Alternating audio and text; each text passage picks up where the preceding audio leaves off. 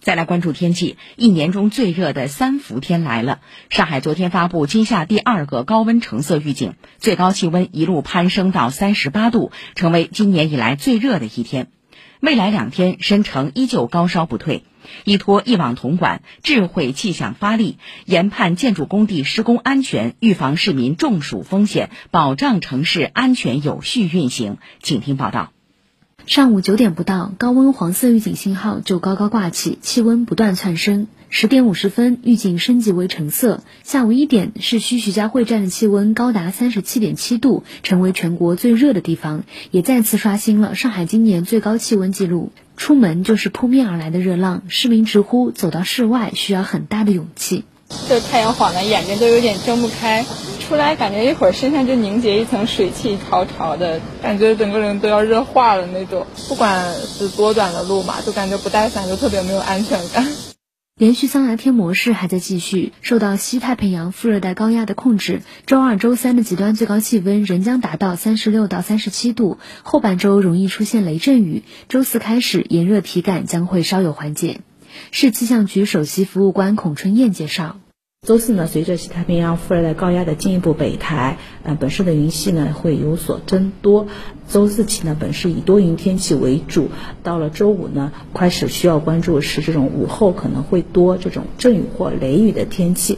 那到周四到周末这段时间呢，我们预计的最高气温呢，可能是在三十三到三十五度，嗯，较前期呢可能有小幅的这种下降。面对接连不断的高温日，强对流天气。智慧气象保障城市精细化管理系统发挥了重要作用。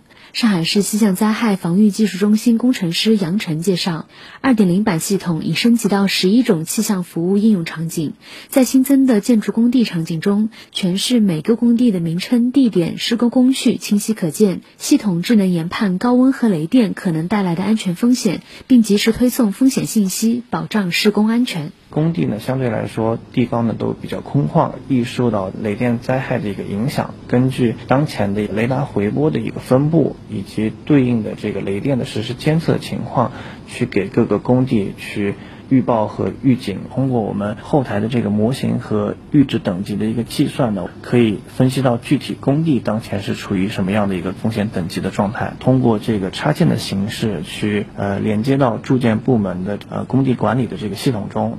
健康气象的应用场景在浦东新区率先落地。一张实时中暑风险地图显示了中暑风险较高的街镇以及街镇中的工地、户外景区等高风险点。